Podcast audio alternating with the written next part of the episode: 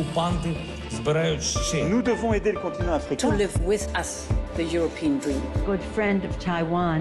Europe Matin. Votre revue de presse internationale, nous sommes d'abord aux États-Unis ce matin. Bonjour Alexis Guilleux. Bonjour. À la une de la presse américaine ce matin. Eh bien, à la fin de l'incident du ballon espion chinois, le New York Times explique que des plongeurs de la marine américaine s'efforcent de retrouver les débris de l'engin détruit samedi à l'origine de la querelle diplomatique entre les deux premières puissances mondiales. Le Washington Post note le paradoxe de cette histoire.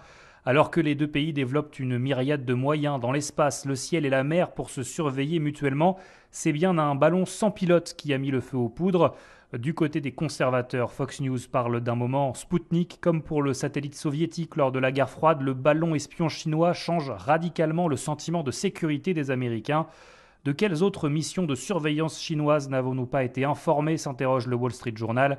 Cet incident doit en tout cas briser une illusion, les ambitions de Pékin sont mondiales et le continent américain est vulnérable. Nous sommes maintenant en Algérie avec vous, euh, Zohir Bouzid. Les gros titres des journaux algériens ce lundi.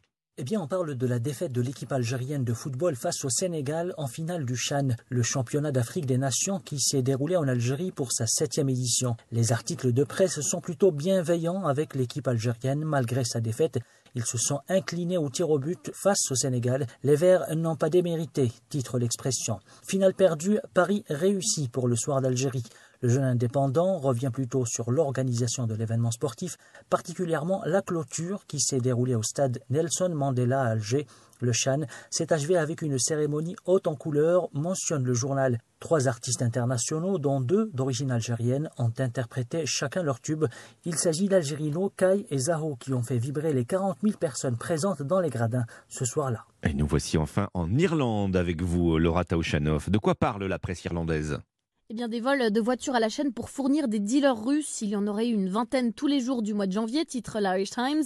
Les voleurs visent principalement des marques japonaises. Ils démontent ensuite les véhicules et envoient les pièces détachées en Russie. Le journal explique que si la pénurie est mondiale, les sanctions pénalisent particulièrement les automobilistes russes depuis le début de la guerre en Ukraine.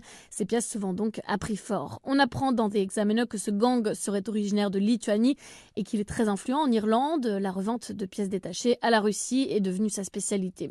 Et c'est un business très rentable, apprend-on dans The Independent, sur des voitures de luxe. Rien que les airbags valent plusieurs milliers d'euros. Les portières rapportent aussi énormément d'argent sur le marché noir. Merci Laura Taouchanoff, merci à nos correspondants. 6h54, bon réveil.